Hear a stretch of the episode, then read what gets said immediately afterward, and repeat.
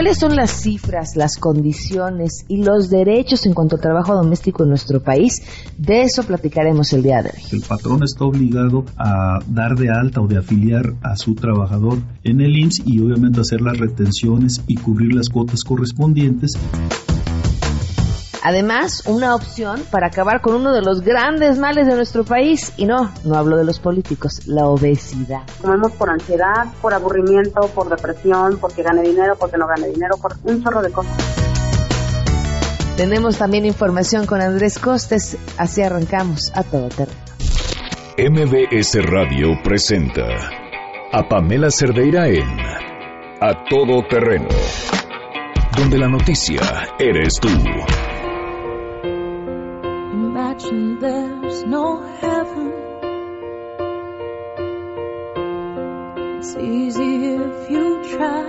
Hay días en los que uno sale a la calle y podría sentir casi, casi como si el diablo anduviera suelto. Se oyen sirenas o patrullas, uno sale y lo huele, algo, algo está roto. Y sin embargo, en México no podríamos hablar de esos días. Pareciera que esta ha sido la semana en la que el diablo ha andado suelto. Sin duda lo que sucedió ayer en Monterrey nos toca, nos pega y nos transforma a todos, pero además viene un día después de que uno pensara que ya no podría escuchar cosas peores. Quiero invitarlos hoy a hacer una reflexión sobre el, de dónde pueden estar viniendo estas cosas, qué está pasando y lo que creo que todavía es más importante, qué nos toca hacer a cada uno de nosotros. Hemos creado un mundo sumamente complicado la tecnología que en un inicio nos permitía trabajar desde cualquier lugar para pasar más tiempo con nuestra familia y con nuestros amigos, ha traído todo lo contrario. Hoy esa tecnología nos hace trabajar los fines de semana, revisar correos en las madrugadas, nos da la sensación de que el trabajo nunca ha terminado. También esa misma tecnología que en un inicio nos ayudó a reencontrarnos con viejos amigos, que nos permite casi casi vivir los viajes de nuestros conocidos, estar al pendiente del más mínimo detalle de sus vidas, esa misma tecnología nos ha aislado, nos ha quitado tiempo con aquellos a quienes tenemos enfrente. Y se los pregunto, contéstenlo con toda sinceridad y honestidad. ¿Cuántas sonrisas de nuestros hijos nos hemos perdido por contestar un WhatsApp?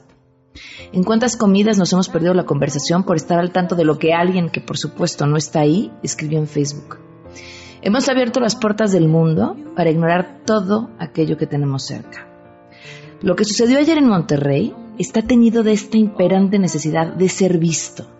Y mientras sigamos pensando que se trata de enfermedades mentales, de casos aislados o fruto de hogares sin atención, estamos condenados a que vuelva a suceder. Dice Mario Vargas Llosa que el ser humano, para saber quién es, necesita la mirada del otro. Esta necesidad de identificarnos a través de lo que los demás piensen de nosotros se ha potencializado cuando es fácilmente medir lo que piensan de nosotros a través de cuántos likes tenemos, cuántas veces nos comparten, cuántos amigos tenemos en Facebook. Y además queremos y necesitamos cada vez más ser vistos. Lo que a través de los años ha sucedido con la televisión es un ejemplo perfecto. Cualquier productor de televisión sabe que las personas están dispuestas a exhibir sus secretos más íntimos, a hacer el ridículo o hasta poner su vida en peligro con tal de tener unos minutos de fama. Sin embargo, la televisión, con todos sus extremos, tiene sus controles, tiene leyes, está el gobierno, están los anunciantes. En Internet no. Ser popular es la premisa y no importa lo que tenga que hacerse para conseguirlo. Es urgente que pongamos nuestra atención en este tema. Lo sabemos nosotros, cuántas veces a ustedes no les ha pasado que publican algo y están al pendiente de cuántos de sus amigos les gustó el comentario que hicieron y lo que se siente que les haya gustado. ¿Qué hace esto? Si somos adultos, ahora, ¿qué hace esto? ¿Cuál es el poder que tiene esto en el corazón, en el autoestima, en la mente de un adolescente? En el caso específico de la violencia hay también datos bien interesantes. Según la organización Sandy Hook Promise, que es una organización creada por padres que perdieron a sus hijos en el tiroteo de Sandy Hook, de la escuela Sandy Hook, todo acto de violencia puede ser prevenido. La mayoría de los tiroteos en las escuelas se planean con al menos seis meses de anticipación. Ocho de cada diez de estas personas le avisaron al menos a alguien más sobre sus planes.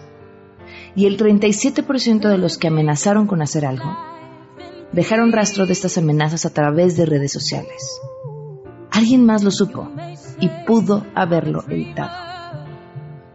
Necesitamos urgentemente enseñar a los demás a alzar la voz, a no quedarse callados, a identificarlo y a detener las cosas antes de que sucedan.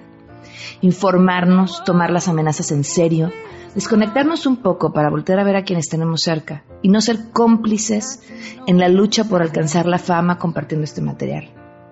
Alguien tiene que ser capaz de distinguir entre lo que está bien y lo que está mal y poner el alto antes de que reine la confusión y entonces, en medio del caos, no sepamos más quiénes somos. Esto es a todo terreno, soy Pamela Cerdera, les doy la bienvenida y arrancamos con la información. Saludo a mi compañero Omar Aguilar. Este jueves, el presidente de la República, Enrique Peña Nieto, encabezará un evento donde la Secretaría de Educación Pública dará a conocer una serie de acciones ya anteriormente establecidas para la seguridad de los alumnos en escuelas públicas y privadas que se implementarán debido a la balacera ocurrida este jueves en el Colegio Americano del Noreste en Monterrey, Nuevo León. Y es que luego de la tragedia donde un joven de 15 años, quien ya falleció, lesionó con arma de fuego a su maestra y compañeros, la administración del presidente Peña Nieto se reunió para buscar medidas que eviten que se repitan estos hechos violentos en escuelas de los niveles básico y medio. Por esa razón, la presidencia del país realizará a las 12 horas en el Salón Adolfo López Mateos de los Pinos un evento donde se impulsarán estas medidas como mochila segura para todos los planteles escolares del territorio nacional. En el evento hablarán representantes de los padres de familia, el secretario de Educación Pública, Aurelio Nuño Mayer, y el propio presidente Peña Nieto, quienes nuevamente lamentarán los hechos ocurridos en Monterrey. Dará instrucciones para que se investiguen los hechos y externará su postura como padre de familia. Les informó Omar Aguilar García.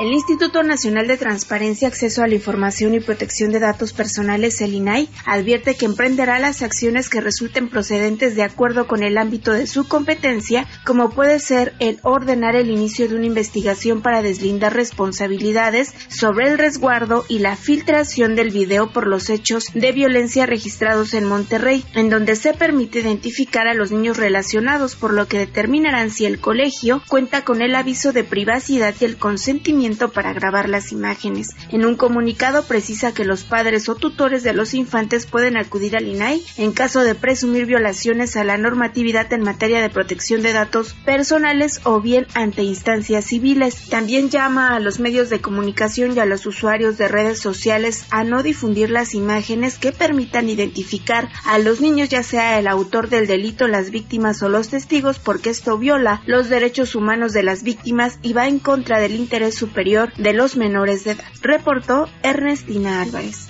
Legisladores que impulsan el proyecto Operación Monarca anunciaron un conjunto de medidas legislativas, administrativas y fiscales para apoyar a los mexicanos que sean deportados de los Estados Unidos a partir de la llegada de Donald Trump al gobierno norteamericano. El presidente de la mesa directiva de la Cámara Alta, Pablo Escudero Morales, señaló que entre otras cosas se ha pedido a la Secretaría de Hacienda que se destinen mayores recursos a los 50 consulados de nuestro país en la Unión Americana para fortalecer la atención a los migrantes mexicanos. Propone una medida urgente para dotar de recursos económicos a nuestra red consular en los Estados Unidos de América. El incremento presupuestario de los 50 consulados de México puede ser reasignado de los ahorros recientemente anunciados por el Senado de la República y por otros organismos autónomos. De esa manera, pensamos que se debe fortalecer la protección consular y se debe fortalecer el sistema nacional para atender a los migrantes en retorno a nuestro país. Para Noticias MBS, Oscar Palacios.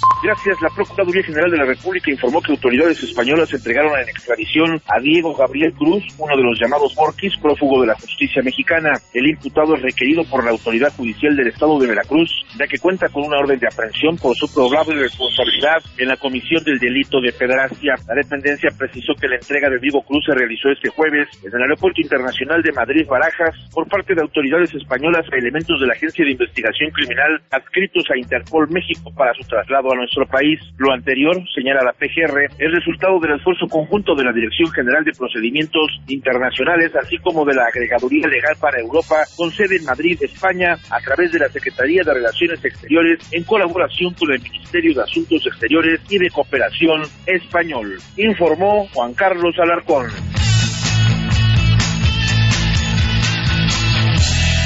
Y sí, este jueves hay buenas noticias.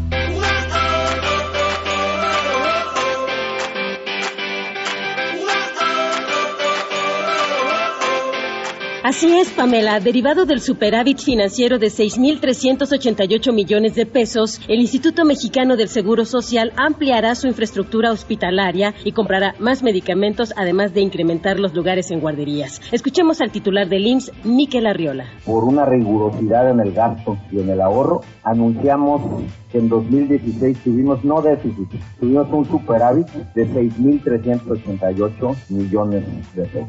Esto va a servir para más medicinas, para hacer más guarderías, para hacer más hospitales y más unidades de medicina familiar aquí en Tabasco. Por cierto, ayer Tabasco se convirtió en la décima entidad en otorgar validación oficial al IMSS, autorización específica para impartir educación preescolar en sus guarderías. Con esta medida, Pamela, las madres trabajadoras ya no tendrán que sacar a sus hijos de la guardería para llevarlos al jardín de niños para recibir educación inicial, ya que el IMSS les brindará este servicio. Es la información al momento. Gracias por las buenas noticias que tanta falta nos hacen. Vamos una pausa y continuamos a todo terreno.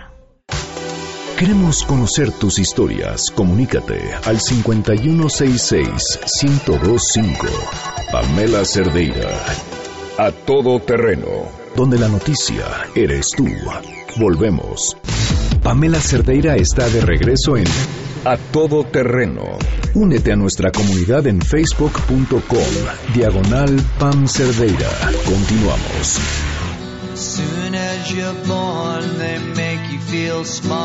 Retomamos esta mesa eh, sobre el trabajo doméstico. Eh, María, nos decías en la última ocasión el punto importantísimo sobre la seguridad social. Y justamente el subsecretario tenía algo que decir al respecto. ¿Qué, ¿Qué hacer en ese punto y cuáles son las condiciones bajo las cuales el sistema hoy ve el trabajo doméstico? Bien, yo creo que el, el, tema de la seguridad social, desde mi punto de vista, es el tema principal para poder avanzar en la dignificación del trabajo doméstico en México.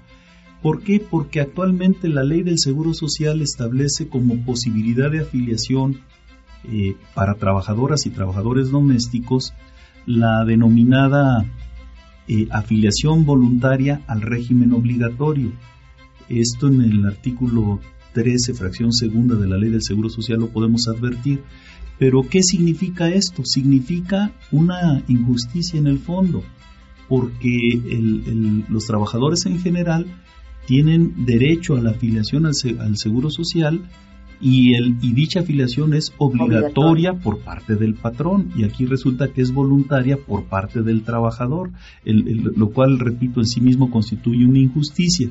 Pero también otra injusticia tiene que ver con el financiamiento de la seguridad social, mientras para cualquier trabajador la, el financiamiento de la seguridad social es tripartito, es decir, hay una aportación del patrón, hay una aportación del trabajador y por supuesto hay una cuota solidaria del Estado mexicano. En el caso de los trabajadores domésticos, el, costo de la seguridad social lo tienen que absorber directamente ellos, dadas las características de su afiliación a la seguridad social, particularmente al Instituto Mexicano del Seguro Social. Y repito, es un tema fundamental para avanzar en la dignificación del trabajo doméstico y obviamente esto está inscrito en, como tema medular en el convenio 189 de la Organización Internacional del Trabajo que tiene que ver precisamente con trabajo doméstico como uno de los elementos fundamentales indispensables, repito, para que esta actividad productiva que se lleva a cabo al interior de los hogares se dignifique y tengan quienes realizan la misma condiciones de equidad, de justicia respecto del resto de los trabajadores, similares a las del resto de los trabajadores. ¿No hay otro esquema eh, contemplado por el IMSS? Porque está este, eh, que es el voluntario, bajo el cual no solo trabajadores domésticos, eh, cualquiera podría incorporarse al seguro social. Pero según yo había otro especial para el trabajo doméstico. no? No, lo, no lo existe. Hay, hay este, diferentes modalidades de afiliación por parte del IMSS. La general es la que comentábamos ahorita, que el patrón está obligado a dar de alta o de afiliar a su trabajador en el IMSS y obviamente hacer las retenciones y cubrir las cuotas correspondientes y paralelamente el gobierno tiene que hacer su respectiva aportación. Hay otras modalidades de afiliación al IMSS, por ejemplo, de, seguro para la familia, pero que los contenidos de este seguro en, en, esencia nos devuelven o nos regresan a lo que viene siendo la afiliación voluntaria al régimen obligatorio. Cuando hace un momento mencionaba esa fracción segunda del artículo 13 es porque expresamente en la ley del Seguro Social está refiriéndose esta fracción a la afiliación de trabajadoras y trabajadores domésticos.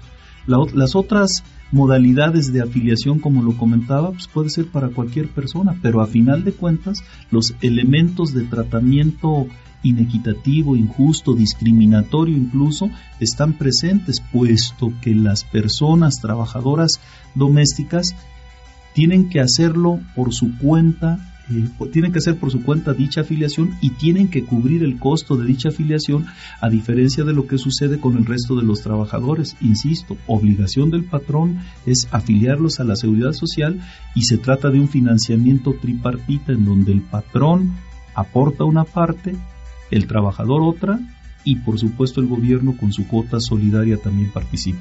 Ahora, justo en este punto quería hablar, hablaba de la discriminación y creo que es otro factor bien importante. Me imagino que tú has de conocer y escuchar unas historias eh, de terror que van todavía más allá del abuso de los derechos de los que hoy hablábamos, sino de, cosas que se dan eh, por una, ¿qué decirlo? Eh, cultura, idiosincrasia que lleva arraigada muchísimos años. Sí, claro. Bueno, nosotros como decimos, desde la ley eh, tenemos una discriminación. ¿Por qué? Porque dentro de la ley de, en el capítulo 13, donde habla, donde está un pequeño apartado sobre el trabajo doméstico, eh, nos dice, bueno, trae una serie de, de, de este, artículos donde nos especifica como lo que nosotros, a lo que nosotros tendríamos derechos, ¿no? pero en sí no dice todo, ¿no? Desde ese punto ya es como una discriminación a de que ah, se nos olvidaba y por uh, alguien se le ocurrió y puso a los trabajadores del hogar, ¿no? Y bueno, dentro de, de este el sindicato o la organización hemos escuchado, como dices, historias muy fuertes de discriminación donde a las compañeras por ser mujeres indígenas, o sea, los actores de que vienen de, de un pueblo, por ser indígenas, por hablar otra otro, otra lengua, por, por cómo visten.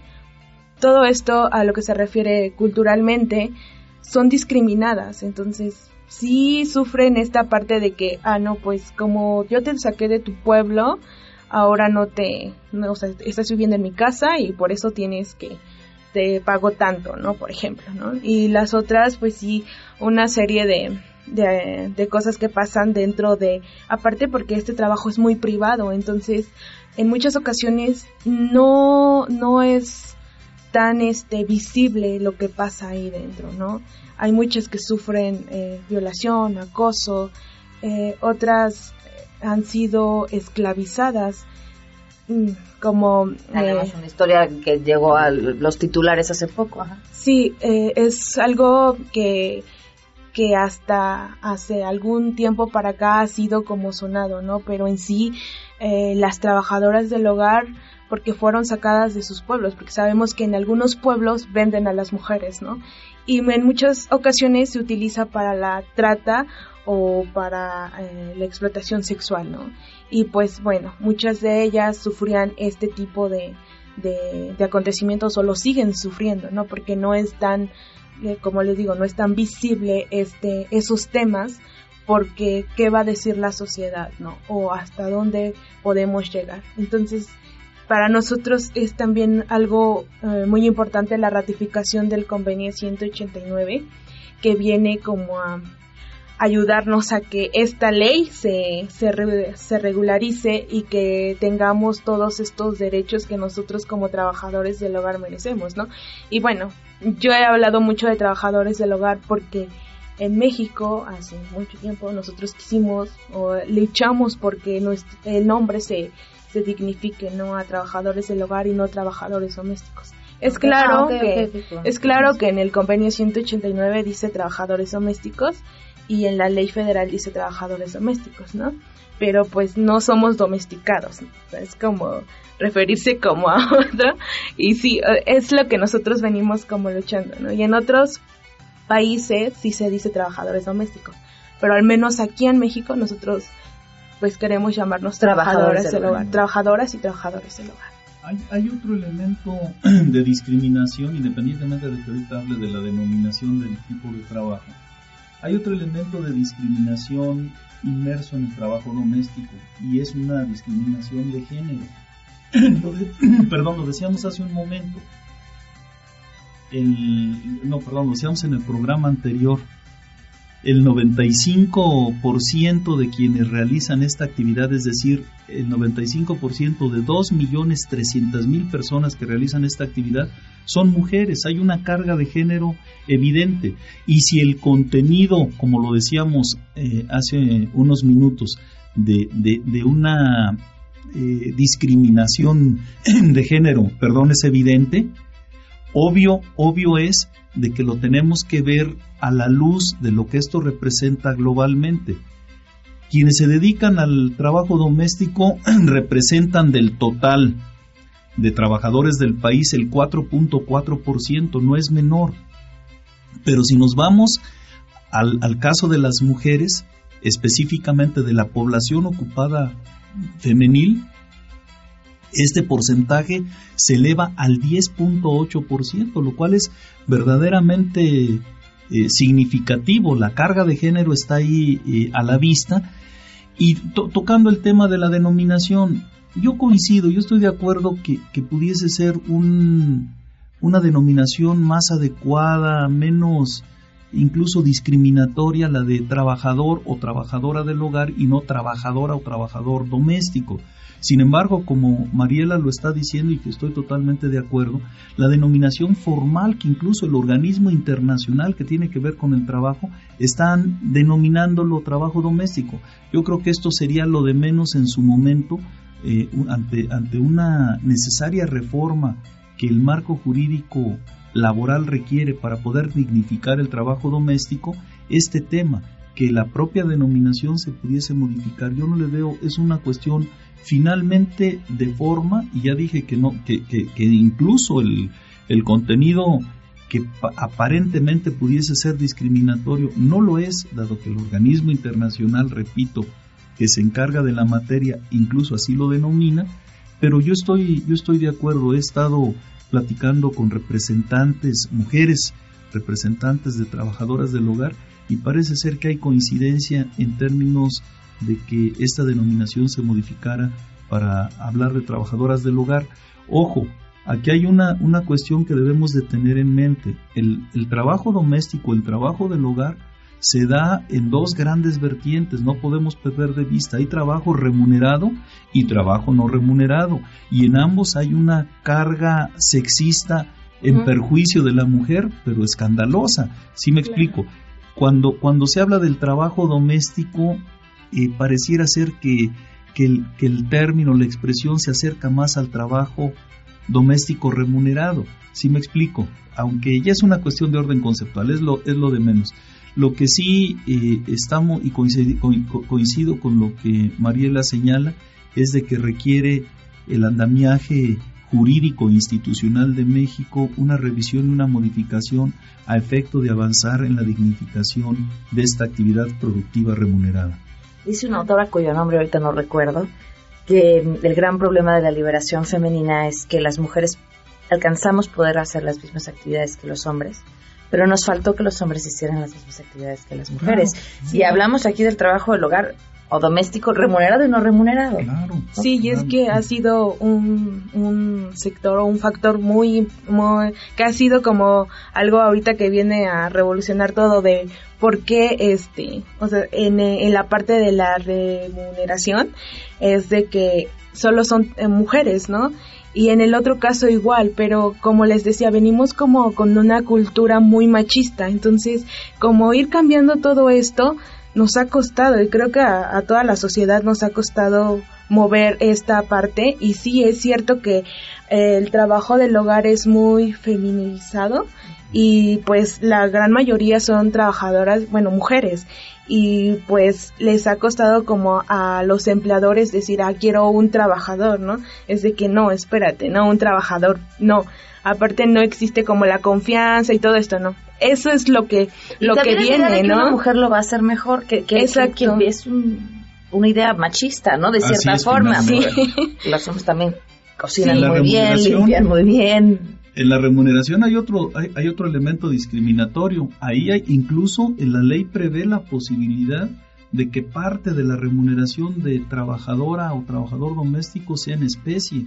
Es decir, que el alimento y, y el, ¿Y el, el hospedaje, el alojamiento, sea considerado como parte de la, de la paga. Y, y, y, esto también habría que revisarlo. Hoy es hasta el 50%. El, la ley vigente es del 70, de 1970. El primero de abril de 1970 se publicó la ley vigente y hubo algunas reformas en, en el año eh, 2012, en noviembre de 2012, que incluso eh, en, dichas reformas el trabajo doméstico eh, tuvo eh, modificaciones en cuanto a su regulación. Pero en esencia el marco jurídico viene siendo igual, sigue siendo el mismo. Aquí ha habido una confusión generalizada. Ojo, esto es importantísimo que quienes nos escuchan lo sepan. El hecho de que exista o no exista un contrato por escrito o no, entre, existe o no existe el contrato por escrito, perdón, entre el trabajador o trabajadora doméstica y el patrón o la patrona, esto no exime al patrón de la obligación de cumplir con lo que la ley en la materia señala. Es decir, todos los derechos de los trabajadores en general los tienen precisamente trabajadoras y trabajadores domésticos.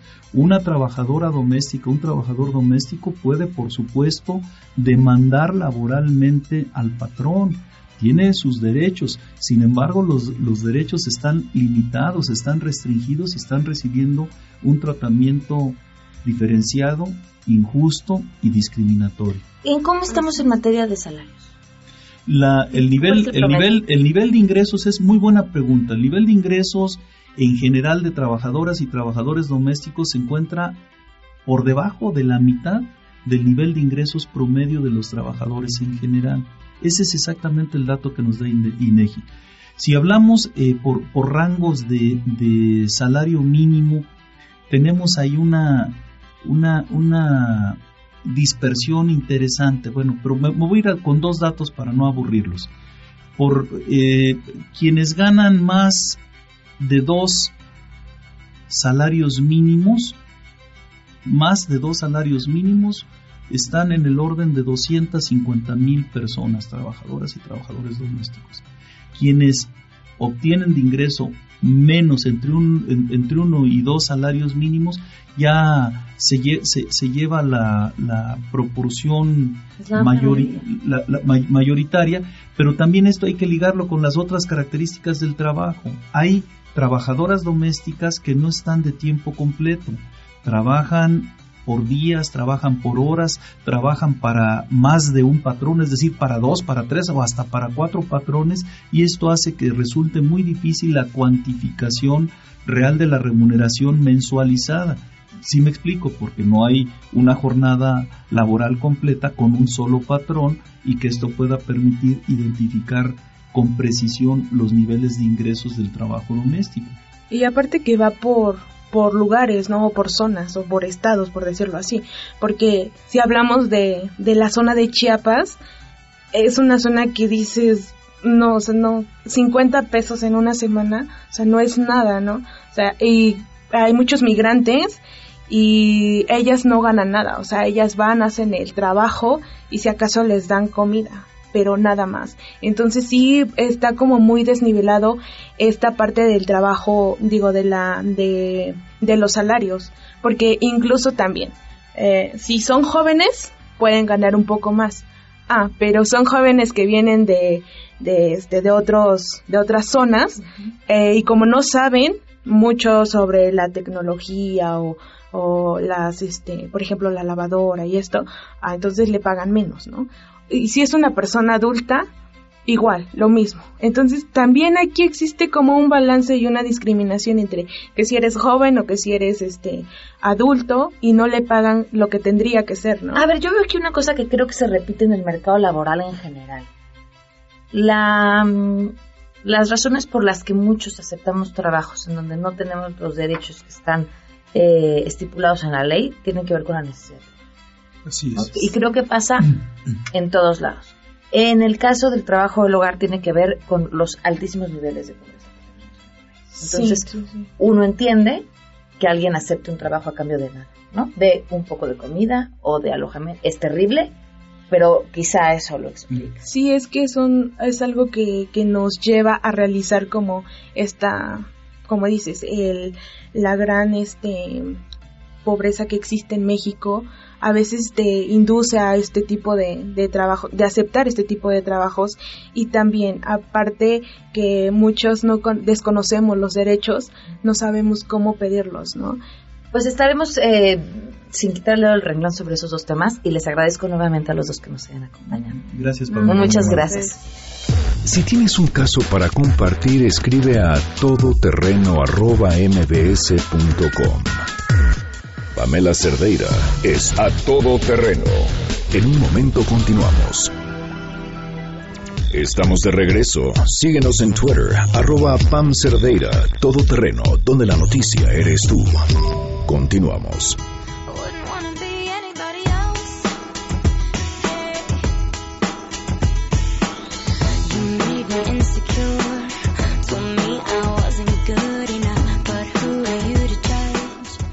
Temas que sin duda es preocupante en el país tiene que ver con la obesidad.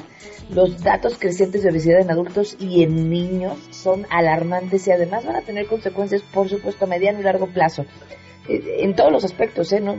Cuando hablamos de una consecuencia de salud a nivel nacional, estamos hablando también de un tema de dinero importantísimo, cómo hacerle frente a todas las enfermedades derivadas de la obesidad de estas personas.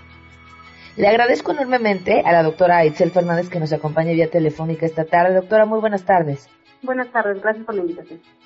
Una de las soluciones que mucho se ha comentado, sobre todo en casos de obesidad eh, importante, es el de la cirugía. Doctora, ¿cómo funciona? La cirugía lo que hace es disminuir el tamaño del estómago mediante engraparlo y lo que hacemos es dejar el estómago chiquito, aproximadamente de 100 mililitros. Lo que va a suceder es que eh, vas- vamos a comer menos calorías, menos volumen y no vamos a tener hambre. Entonces vamos a tener que comer porque necesitamos, no por ansiedad ni por ni por hambre. Entonces esto va a hacer que cambiemos un poquito de los o un bastante los hábitos y por lo tanto bajemos de peso. Ahora, ¿cualquier persona es candidata a esta operación? No, para, para ser candidata tenemos que tener por lo menos 20 o 25 kilos extras de sobrepeso y haber intentado una dieta o ejercicio y sin éxito. O que hayamos tenido éxito y hayamos vuelto a subir. ¿Y la edad? La edad de 16 a 65 años. A ver, hay un factor importante. Hace mucho alguna vez una persona que se hizo una cirugía similar me decía que había maneras de engañar a la cirugía. Porque si así tienes el estómago más chico y a lo mejor no toleras comerte una hamburguesa completa, pero sí me puedo comer tres litros de helado y finalmente, pues comiéndome los tres litros de helado, no estaría bajando de peso independientemente del tamaño que tenga el estómago. Es correcto. Eh, la cirugía se hizo para que comamos menos volumen y menos calorías. Pero bueno, si ya la persona, aún teniendo la cirugía y sabiendo que tiene una enfermedad que es incurable, quiere volver a subir de peso, pues sí puede tomarse tres litros de helado y si le van a caber.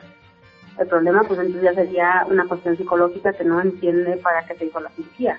A ver, ese es un buen tema. Dijiste, tiene una enfermedad que no tiene cura. ¿Cómo, cómo se llama esta enfermedad o cómo la definirías? Obesidad. ¿Así? O sea, la obesidad Así. es una enfermedad, no es es, una no es un mal hábito. No, la obesidad es una enfermedad incurable. ¿Por qué incurable? Porque no, porque toda la vida va a tener la predisposición a subir de peso. Aunque ¿Y a qué se debe? cirugía, aunque tengamos cirugía, puede volver a subir. Entonces, ¿A qué se debe esta predisposición? eh, genéticamente, a malos hábitos, a la alimentación y que tenemos estómago grande. Mencionabas un punto que me parece importantísimo, el, el apoyo psicológico, porque la verdad es que nuestra relación con la comida es un asunto al que pocas veces le damos atención y al que estamos condicionados desde que nacemos prácticamente.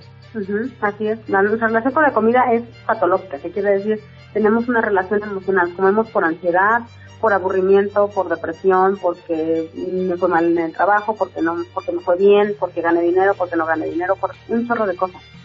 Entonces esto eh, lo que hace es que tengamos la comida como una, pues como un auxilio emocional para tapar esos vacíos.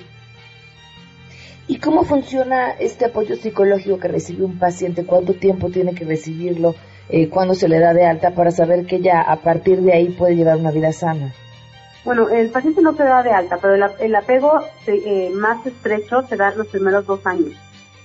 Entonces, normalmente en los primeros dos años se da un seguimiento psicológico aproximadamente cada tres meses. No es terapia, es un apoyo psicológico para cambiar hábitos. Hay muchas personas que se hacen la cirugía y que nunca regresan con el psicólogo. Entonces hacen lo que estábamos comentando, que dan o se comen helados o chocolates o cuestiones así que eh, favorecen a que regresen peso. Ok, ahora, ¿el sistema de salud considera esta opción como para las personas con obesidad? Sí, el sistema de salud ya tiene clínicas de obesidad que eh, tratan a esas personas. Eh, hay diferentes centros hospitalarios, como el 20 de noviembre, el CEA González, la clínica de obesidad del, gobierno del Distrito Federal.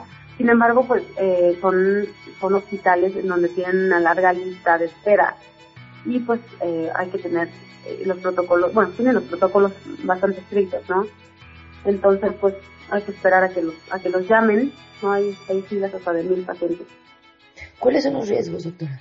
Los riesgos de la cirugía, bueno, pues eh, el principal riesgo es eh, sangrado, fístulas, trombosis, pero la verdad es que llevando un buen protocolo adecuado preoperatorio, los riesgos disminuyen hasta menos del 0.1%.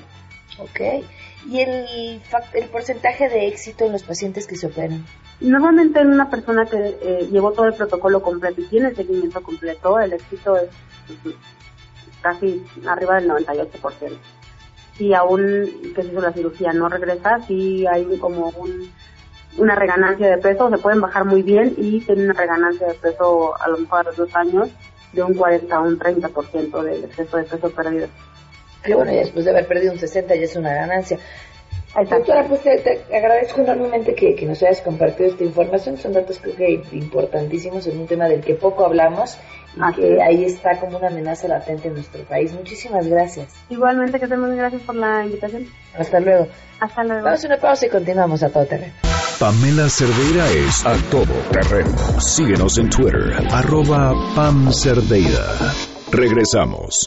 Pamela Cerdeira regresa con más en A Todo Terreno, donde la noticia eres tú. Marca el 5166125. Technologic. Technologic.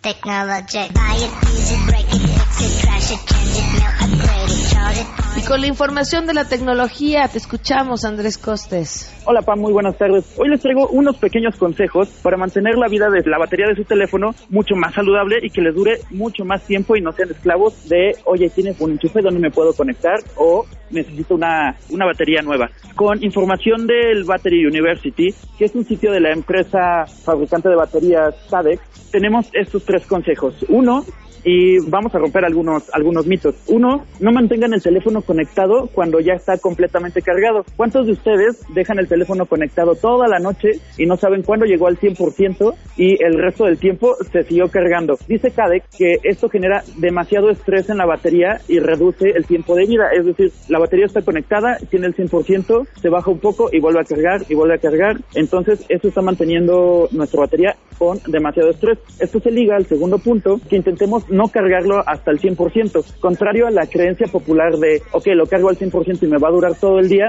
esto también genera demasiado estrés en la batería que hace que dure mucho, mucho menos tiempo. ¿Y qué es lo mejor? Aquí viene el tercer punto. Conectar el teléfono cada que podamos. Dicen que es mucho mejor pequeñas cargas constantes que una gran carga de golpe. Es decir, a donde vayamos o mientras podamos conectar nuestro teléfono siempre que no sea posible. Y bueno, por último, un par de, de notas es que recuerden que no existe el efecto memoria. El efecto memoria es lo que le pasaba a los primeros celulares, que en la primera carga tenemos que esperar para que llegara hasta el 0% para poder cargar nuestro teléfono, porque este efecto memoria decía, si lo cargas cuando tiene el 20%, la batería va a reconocer que el 0 es el 20%, entonces no le vamos a dar todo el uso que podemos. Y por último, debemos recordar mantener el teléfono en un lugar fresco Esto quiere decir que si nosotros sentimos, ya sea que cuando estemos cargando el teléfono o lo traigamos en la bolsa o en diferentes lugares, si el teléfono está muy caliente, quiere decir que estamos perdiendo batería de forma muy rápida. Así que el teléfono siempre debe estar